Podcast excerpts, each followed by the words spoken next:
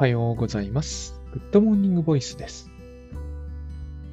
はい、11月25日土曜日、えー、夜の20時53分です。今日はですね、あの、娘と一緒にインフルエンザワクチン打ってきまして、まあ、そこの病院は、先生はうまいんですけど、えー、受付事務が厳しくてですね、たった1分で済む注射を打つのに、ほぼ1時間っていうね、あの、まあ、この辺は古い町で、しかもお年寄りも多くいらっしゃるので、あの、例えば車がものすごい混むんですよね。あの人気のある病院とかになると。もうみんな車でしか来られないわけですよ。そうそう歩いて来られない方が足腰の問題とかあってね。で、ちっちゃい病院に殺到するんで、腕はいい先生っているんでね、こう、そこそこお金のあるあのお年寄りもいらっしゃる町なんで、もうこれが大変なんですよね。ということで、えー、まあ、インフルエンザワクチンを。先々週あたりコロナで、今週は、えー、インフルと。まあ腕がいちいち痛くなったりはするんですけど、さすがにインフルはね、あの、副反応は大したことがありませんので、まあ別にこれをやるぐらいはなんてことはないんですけれども。で、あの、今日、そうそう、不在論読んでるわけですよ、今。今日はこの話をもう、えっ、ー、と、ぐんにゃりとしていこうと思ってるんですけど、まあ、ここのところちょっとね、あの、実務的な話とか、ワークとか言ってみたりしたんで、えー、不在論を今日は喋っていこうと思ってるんですけど、あんまり脈絡もなく、えー、だから、相変わらずのグダグダ回という感じがしてきてるんですけどね。あの、不在論、この本非常にいいのはですね、まず、120ページしかないんですよ。薄いんですよ。で、不在をテーマにしてるんだけど、これで、いわゆる、いわゆるっちってもわけわかんないですけど、ビヨンのグリッドまで説明あって、なんかようやく僕これ読んでですね、グリッドが少し、全くグリッドよくわかんなかったんだけど、えっ、ー、と、ビヨンの独特の記号の表なんですけどね、少し何を言わんとしてるのか分かってきて、そうするとまたえらい興奮してくるんですよね。このこの興奮を分かち合うために、えっ、ー、と、この番組やってるようなものです。正直ですね、なんつうんですかね、こう、誰かに突っ込んでほしいなぐらいに思うんですよね。まあ、こんなの聞いている暇な臨床心理士の方いらっしゃらないんでしょうけど、いや、佐々木さんそれ全然違うからみたいなの、の、のですら欲しい。なんかもうね、えっ、ー、と、ただ僕がひたすら喋っていて、あの、一部すごい面白がってくださってる方がいらっしゃっているというのがなんとなく伝わってきてるんだけど、一体この番組は何なんだろうなっていうので、ずっとこう考えさせられているわけですよ。まあ、かつ、そもそも精神分析、なんちゅうんですか、このディレッタンティストっていうの？しか言いようがないんだけど、僕のような人間は。えっ、と、この、共有できないわけですよ。だって不在論読んでる人見たことないですもんね。あの、世の中には、ほら、あまり読まれてもいないのに読むべきだ、読むべきだと言われている推薦図書なるものがあるわけじゃないですか。僕は暇に明かせて結構読んでるんですけどね。例えば D.H. ロレンスのあの、翼ある蛇とかって、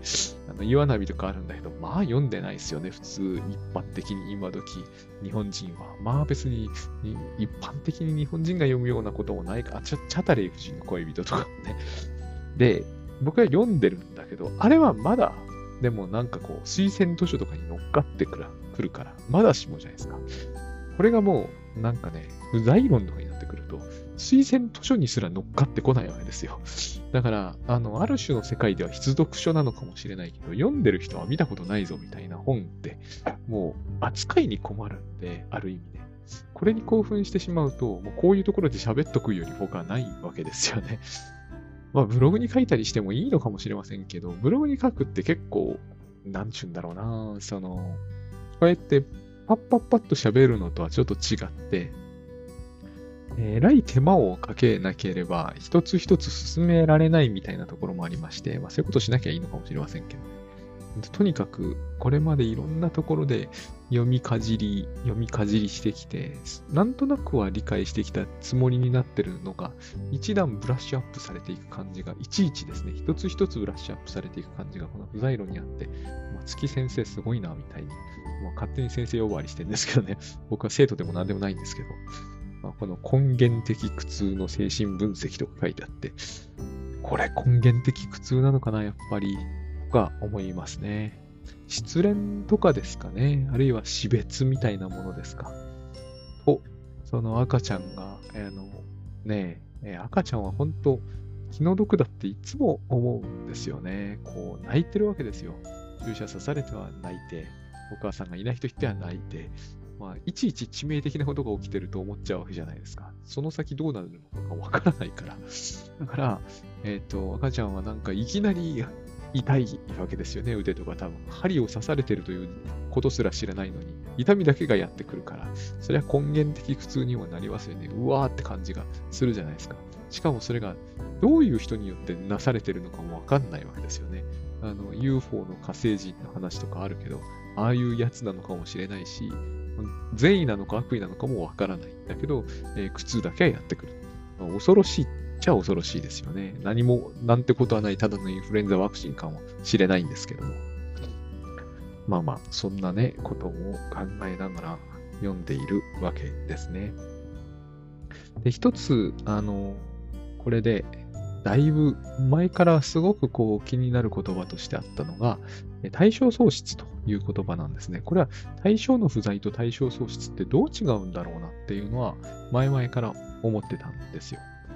で、この松木さんの本を読む限り、まあ僕はそんなにこれはずれてなかったなと思うんですけど、要は、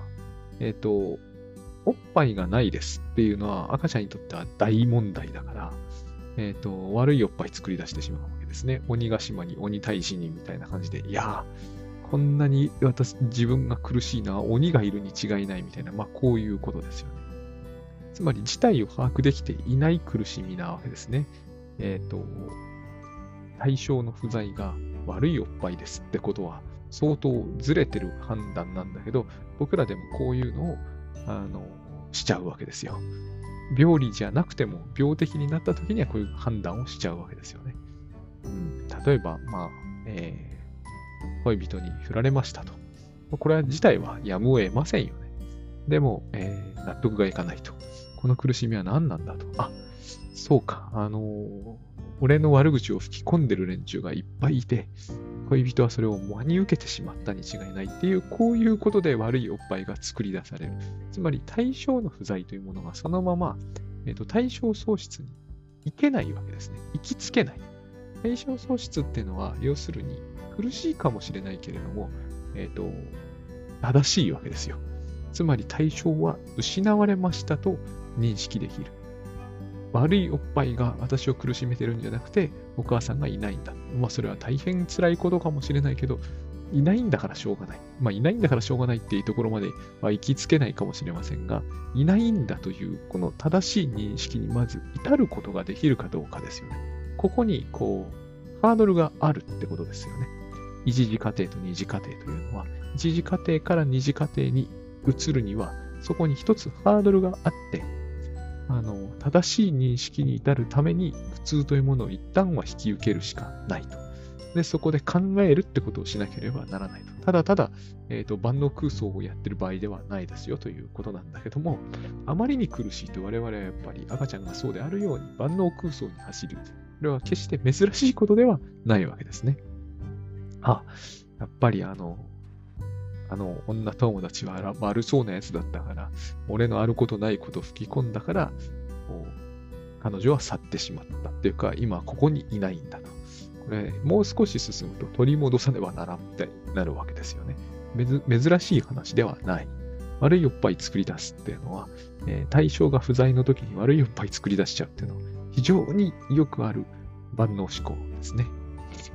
私も、えー、自覚あります。しょうがないですよね、これはね。人間の頭というのは、え空想ができてしまうので、えっ、ー、と、なんだって、まあ、これが、えー、一段進むと、つまり幻覚、まあこそこまではなかなか進まないんだけど、幻覚、幻聴、妄想と、そして迫害妄想というやつで、鬼ヶ島に鬼退治に行くしかなくなるわけですね。あれ、唐突ですもんね、話がね。いきなり実はな、桃太郎、鬼がいてなんていう話が唐突に始まるじゃないですか。で、悪い鬼がいるせいで、この村は貧乏なんじゃよみたいな話で、完全に迫害妄想の世界ですよね。非常に子供が喜ぶわけです。そっか、やっぱり悪い鬼がいたんだから、これをやっつければ、えっ、ー、と、バンジー、ハッピーになれるんだよねっていう、この発想を持つというのは、非常に幸せな、ある意味ですね。非常に幸せですよね。人間の思考に非常にフィットしてるわけですよ。とてもよく合ってる。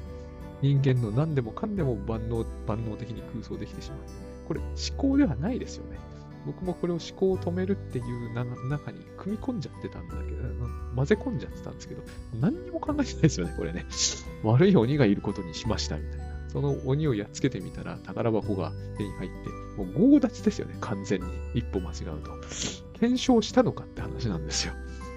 で、検証なんかしてないんケースがほとんどなわけでしょ。でも、それで強奪してきたら村が豊かになりました。やっぱり鬼悪かったよねっていう、この発想っていうのは、え、ー、と、我々が非常に、えー、を飛んでしまう発想なんですよ。これ悪いおっぱいがあるから我々は苦しいっていう考え方。これより対象喪失は明らかに、えーと、数段先を行ってるわけですね、えー、彼女は去ってしまった。この世の中に彼女はいるんだけど、もう二度と私と,、えーと、エッチしたりはできないみたいな。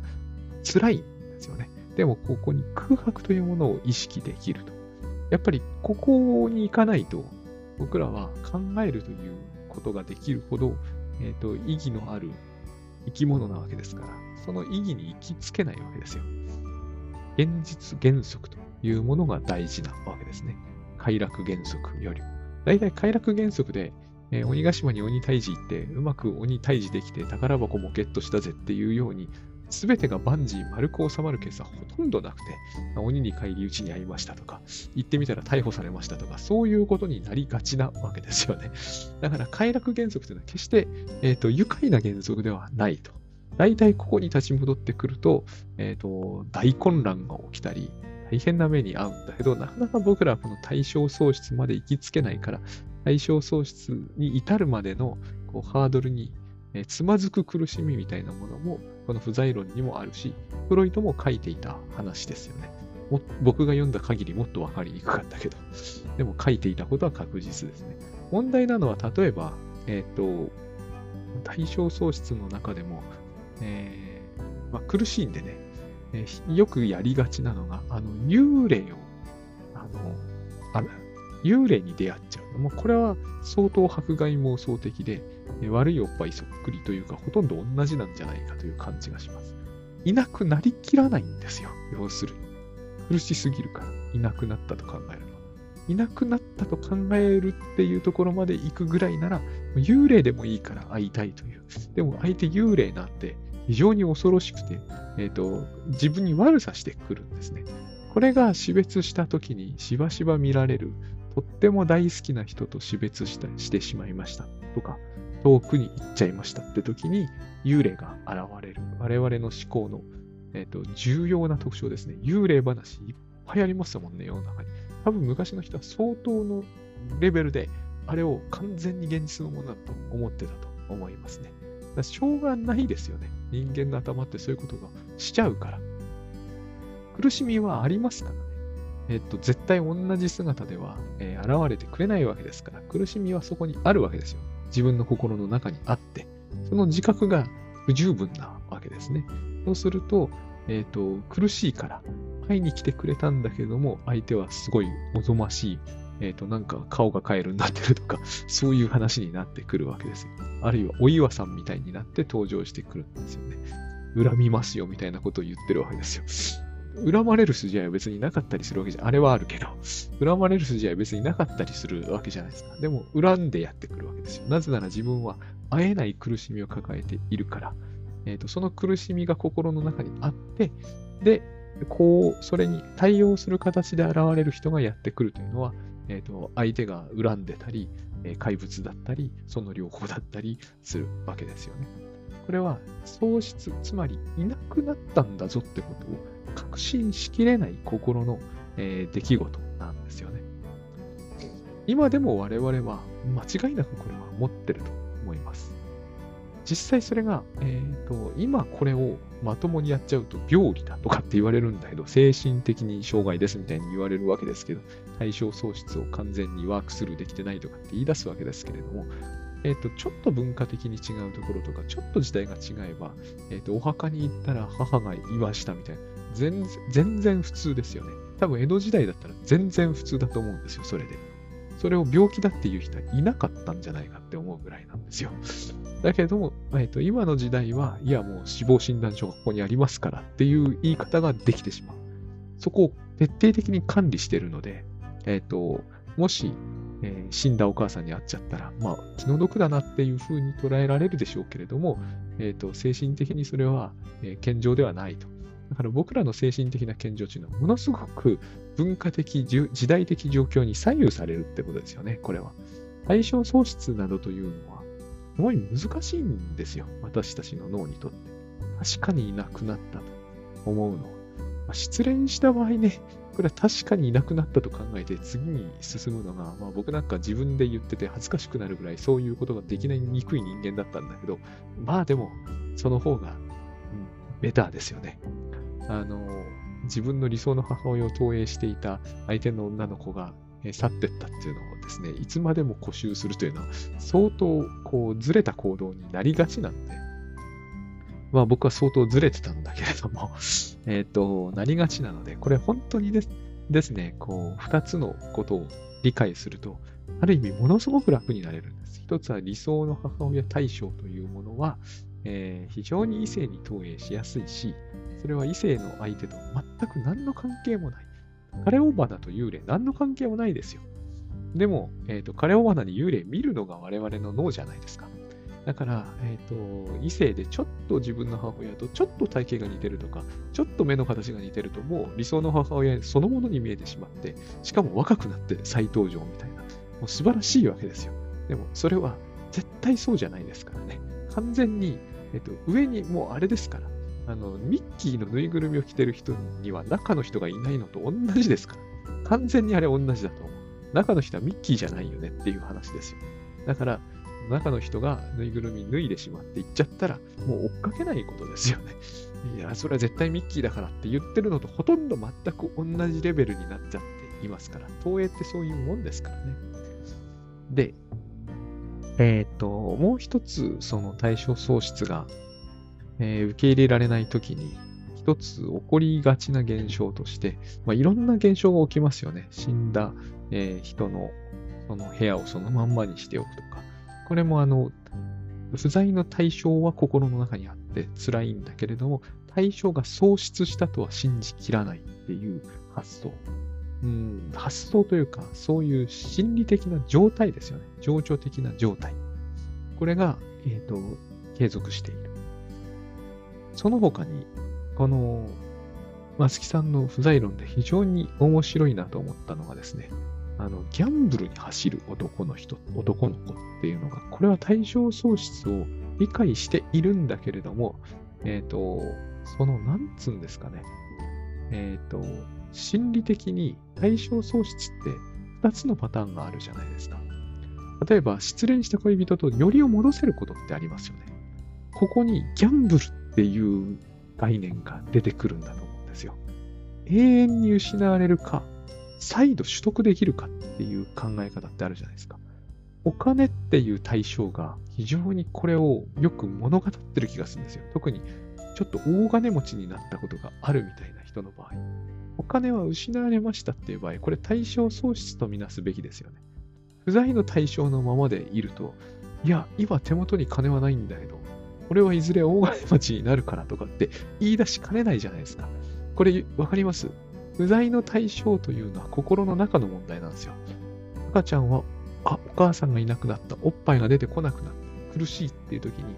えっ、ー、と、対象を喪失したかどうかについてはわからないわけ。ここの場合、対象喪失したら大変ですよね。自分赤ちゃんなのにお母さんが失われたってことは大変ですよね。だから赤ちゃんには対象喪失って多分理解できない年ってあるんだと思うんですよ。でも理解できる年齢ってありますよね。幼くても。例えばもう5歳ぐらいの時に、お母さんは病気で入院して、その間あなたはここの家で暮らすのよみたいな。いえ、え、そうなんすか？みたいな。すごくこう、でも対象喪失は理解できると。その時に、例えばお母さんが戻ってきました。でもだいぶ間が空きましたっていうのは、一定のトラウマになり得ますよ。で、これと僕はギャンブルっていうのは似てくると思うんですよ。感覚的には。非常に。ってことを考えたことがかつてあったんだけど、この不在論にそういう症例が出てくるんですよ。長らく預けられていて、もうママ母にすっかり懐いちゃった人が、えっ、ー、と、大人になってギャンブルに、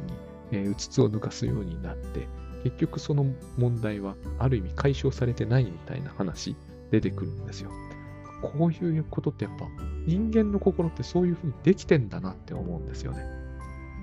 本当お金はこのパターンありますよね。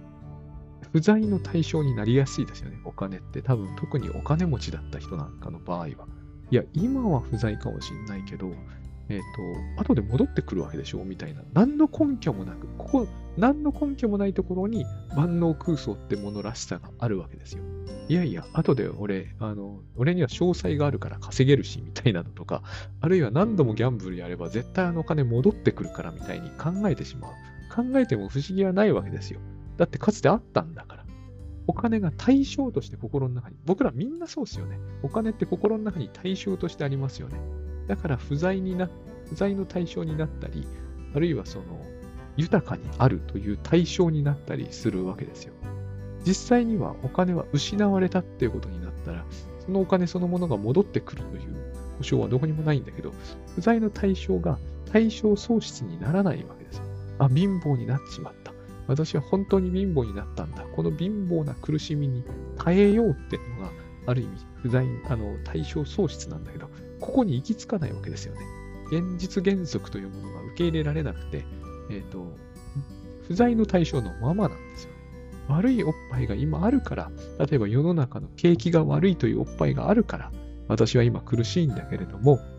この悪いおっぱいがいいおっぱいになってくれれば、ちゃんとお金は戻ってくるはずだっていうように考える。こういう発想がギャンブルだったり、えーと、ものすごく深刻にデイトレードにはまってみたりとかっていうことが起こりうるんだと思うんですよ。あるいはもうちょっと、これが、もう、この場合はまだでも多少とも正常ですよね。ギャンブルで取り戻すとか、デイトレードで取り戻すって発想は、現実にありえなくはないからね。これ以上進行するとオカルトになっていくという感じオカルトとギャンブルって僕は近いと思うんですよね。なんかこう、オカルティスティックなところがちょっとあるじゃないですか。ね、月みたいな世界と、あの、オカルトって似ていますよね。で、これが一段進むと幻覚の世界に入っていくと思うんですよ。いや、あの、例えば、えー、多分、あのね、一部に麻布の老人ですよ。だから、松本清張が書いていたみたいに。一部悪いことをしている奴らがいる、みたいな。だからそこにお金がこうね、集中していって、それが、彼らが、えっ、ー、と、撲滅すれば、我々のところにお金が戻ってくる、みたいな。だからね、この辺の話って難しいなって思うんですよね。絶対僕はそういう部分があったと思うんだけど、えー、ソーシャルムーブメントっていうものは正しい、正しいというか現実的なものなのか、それともかなり幻覚的なものなのか、両方が入ってくるんじゃないかなっていうふうによく思うことがあります。対象喪失が認められないということは、えっ、ー、と、あり得ることですから、我々人間にとっては自然のことですからね。で、あるいはですね、対象喪失が、その、まあ、受け入れられるかどうか、え際どいところだなっていう感じが、今、ほとんどの場合、際どいわけですけれども、あの、償いって話がやっぱり出てきますよね。病的に償うみたいな。例えば、えー、もうなんか、お母さんが死んでからご飯が食べられなくなるみたいな。これ、後から聞いても全然もう病気でもなければえっ、ー、と、狂気とは決して言えない感じがするんだけど、これが自罰であるケースっていうのは少なくないわけですね。つまり、具体的に自分を罰することによって、えっ、ー、と、悪い、これ結局、悪い対象っていうのは、悪いおっぱいっていうのはどこにあるかわかんないんですよ。万能なんで。例えばよく悪いおっぱいが僕のお腹の食べ物を盗んでいるからお腹が苦しいんだみたいなそういう赤ちゃんの空想も当然あり得るわけです。そうすると悪いおっぱいは自分の中にあるわけだから、いや、こいつを取り除かないとまずいでしょっていう発想もあり得るわけですよ。これと近い発想で、お母さん死んだのは私のせいだからみたいな、全然その人悪くないのに、お母さんが死んだのは自分のせいだと思い込むっていうことによって、お母さんが永遠に失われたっていうことを考えようとしないっていう対象は喪失されたんだと。だからこれについては諦める以外の選択肢はないんだというのに受け入れるまでに、やっぱり考えられないという状態が起こるわけですよね。考えられない場合は空想するしかないわけですよね。お母さんが失われたのは私が悪い。つまり私の中に悪いものがあって、これを罰することによって、えっ、と、お母さんの死というものに直面せずに済むかもしれない。これはだから空想の世界にある意味生きているわけです。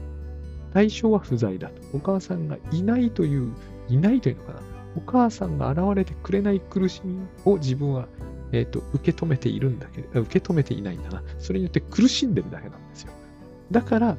えっ、ー、と、その代わりに何か、何か悪い存在というものがあるはずだと。その空想として自分の中にそういう悪い、つまり自分の、例えば母親をまともに面倒見なかったとか、ちゃんと話を聞かなかったとか、そういうふうに考えれば、そうではないことはわかるはずなので、考えてはいないんですね。やっぱり空想することで、えっ、ー、と、事態の、なんちゅうんですかね、思考する代わりに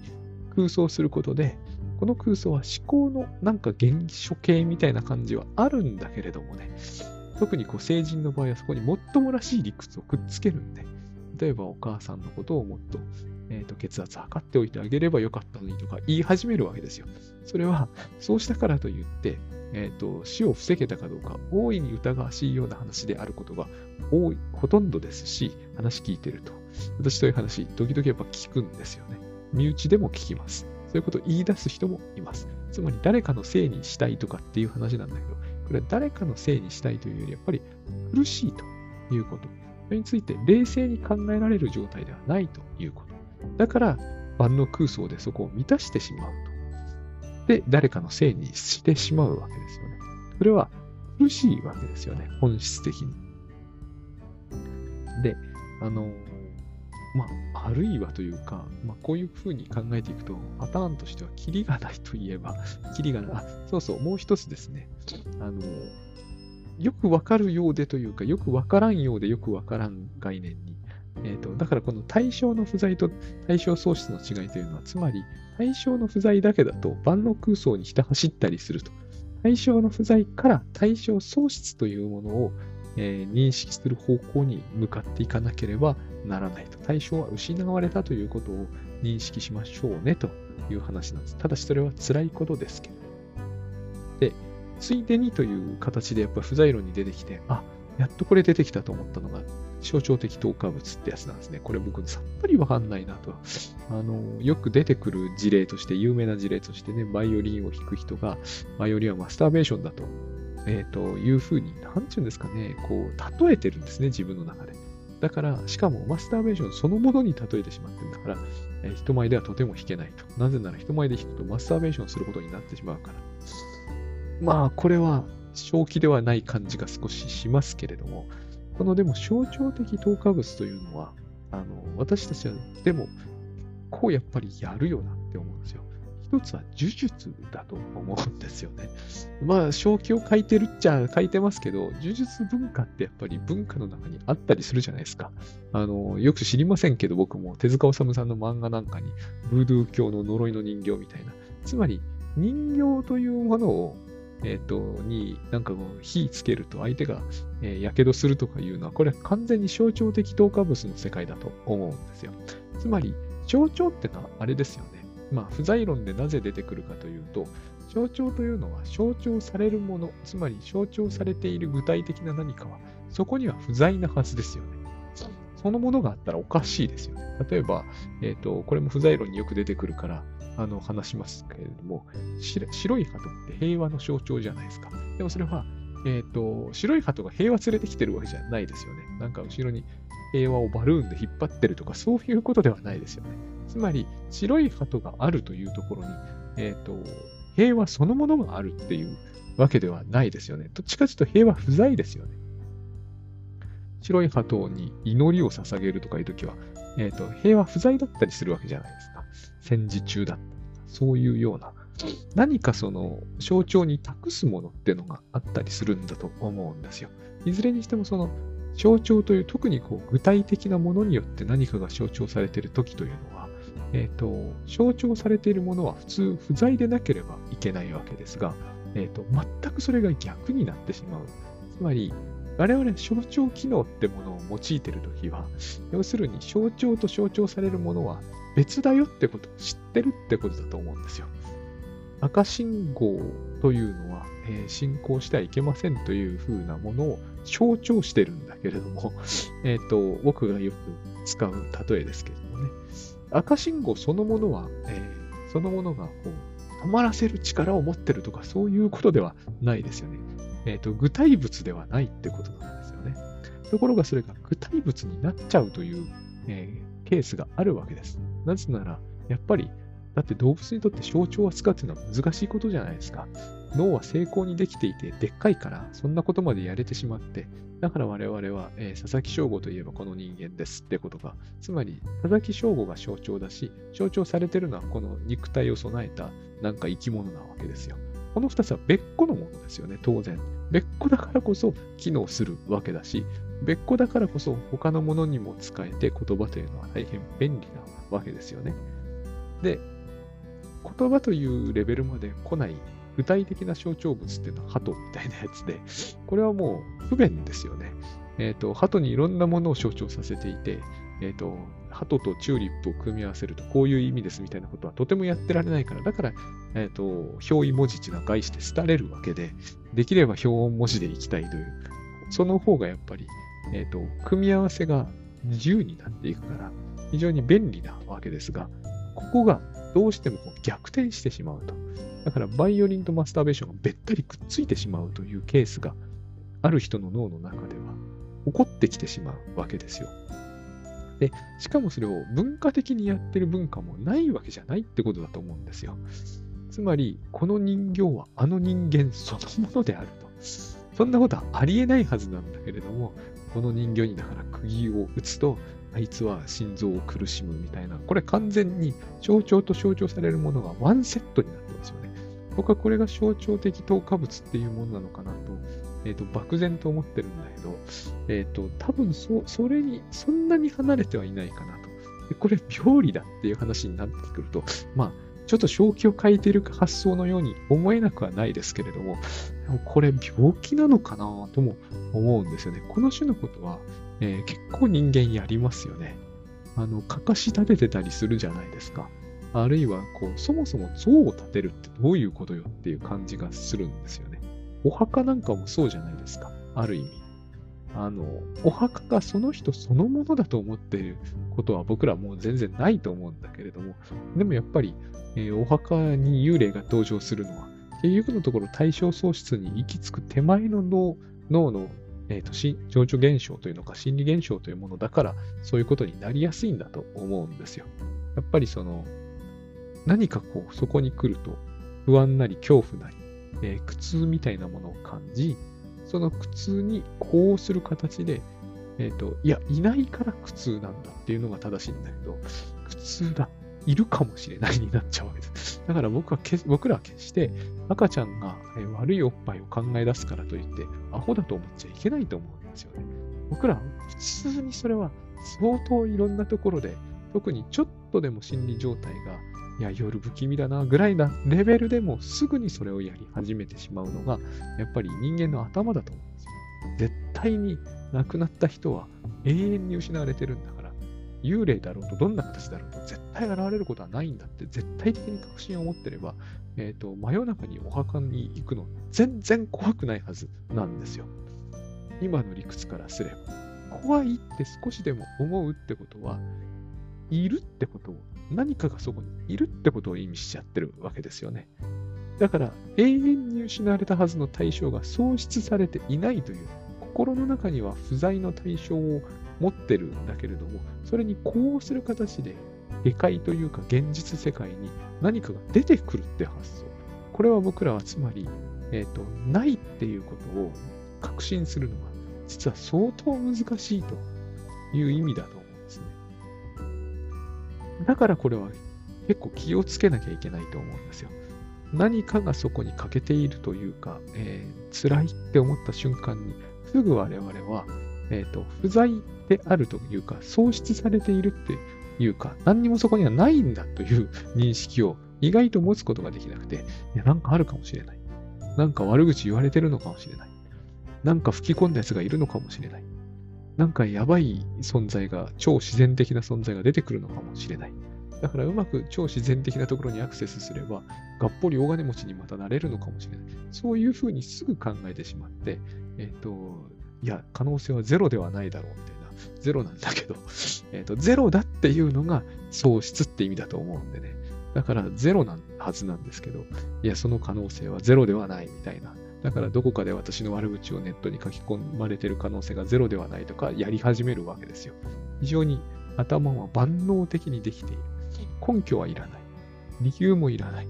因果率もどうでもいい。いきなりそういう実態を作り出してしまって、実態じゃないんだけど空想を考え出してしまって、で、その空想に基づいて行動し始めると、現実がその空想に基づいて動き始めるわけですから、万能空想の現実が実現していくわけですよね。これが多分東映同一化だと思うんですけれども、すっごいだから、ある意味危ういことをやり出すと。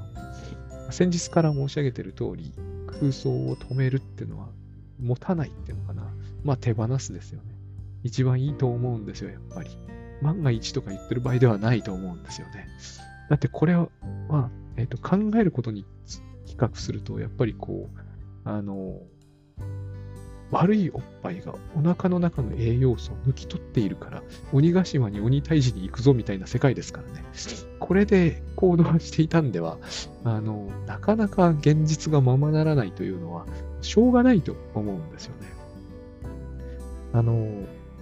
まあ、空想は本能っていうフライン的な考え方を取った場合、僕らはま空想に基づいて動き回ってしまって、何やってんだかわけわかんないことになってしまうんだけど、動物はこれはせずに済むわけですよ。空想する力がないから。脳が小さいですからね。だから彼らは、えっ、ー、と、現実把握力が人間のように高くないように見えて、やってることは極めて妥当なんですよね。何にもしなくていいときは寝る。で、食えそうなときには何でもいいから、えーと、ちゃんと食べて、えっ、ー、と、戦うときは戦って、逃げるときは逃げるという、非常にシンプルなんだけど、幽霊見たりは絶対しないわけですよ。そして万が一にも俺をとかって考えることもできないからやらないで済むわけですよね。そして、えっ、ー、と、発狂しにくいように見えるんですよね。ここがやっぱり人間の辛いところだなっていうのは不在論読んでるとつくづく思いますね。あの、不在だということが、えっ、ー、と、存在しないんだに展開するまでのハードルが高い。そして、えっ、ー、と、作り出すのが非常に得意というか、何かがあるって考える。幽霊がそこにいるって考える。で、万が一とかって言い始める。非常にこう、えっ、ー、と、無茶苦茶な発想というものに割と行き着いて、無茶苦茶な結論を出したがるというか、出しちゃう。全部それが苦痛と結びついている。先日お話ししましたけれども、えっ、ー、と、やっぱりこう、幸せな時こそ考えるっていうのは、最近僕は一生懸命やって、一生懸命やらないとやんないんですよね、やっぱりね。幸せな時は何にも考えなくていいんで、本当に。適当な空想してても何も不都合起きませんからね。ああな、なんで自分はこの美味しいものが今食べられているんだろうとか、どうしてもこの話って、なんかこう、じゃあ感謝しましょうとか、えっ、ー、と、あなたがどれほど恵まれているかみたいな話に結びつけやすいんですけど、僕はあれもやめた方がいいと思います。多分。なんか、気色悪い感じがどっかするっていうのには訳があると思うんですよ。やっぱり。えっ、ー、と、感謝しても全然いいんですよ。むしろいいことだと思うんだけど、何もそれを考えるところから展開させなくてもいいと思うんですよ。感謝するんだったら感謝だけしとけばいいと思うんですよね。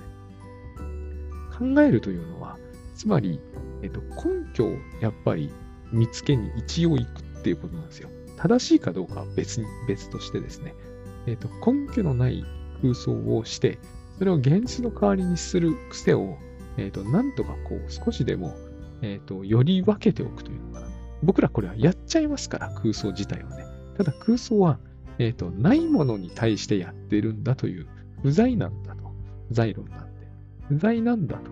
不在だということさえ分かれば、えっ、と、とてもあの、いろんな意味で何をしているにせよ楽になります。一番冒頭で申し上げましたけど、えっ、と、5分で済むインフルエンザワクチンの、えー、時あのために1時間、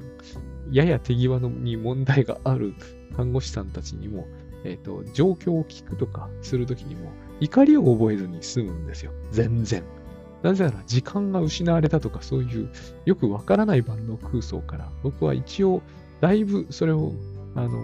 なんちゅうんですかね、制御できるようになってきているんで考えるってことがやっぱできるんですよね。この場合、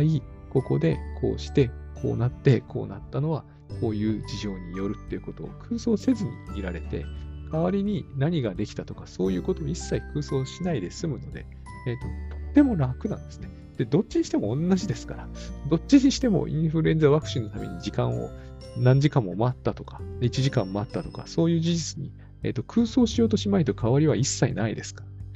この空想をすることによって、えー、例えばこう僕はしたことないですけれども、えー、看護師さんたちに怒鳴りまくるとかをしても、事態が一向にいいことは起きないし、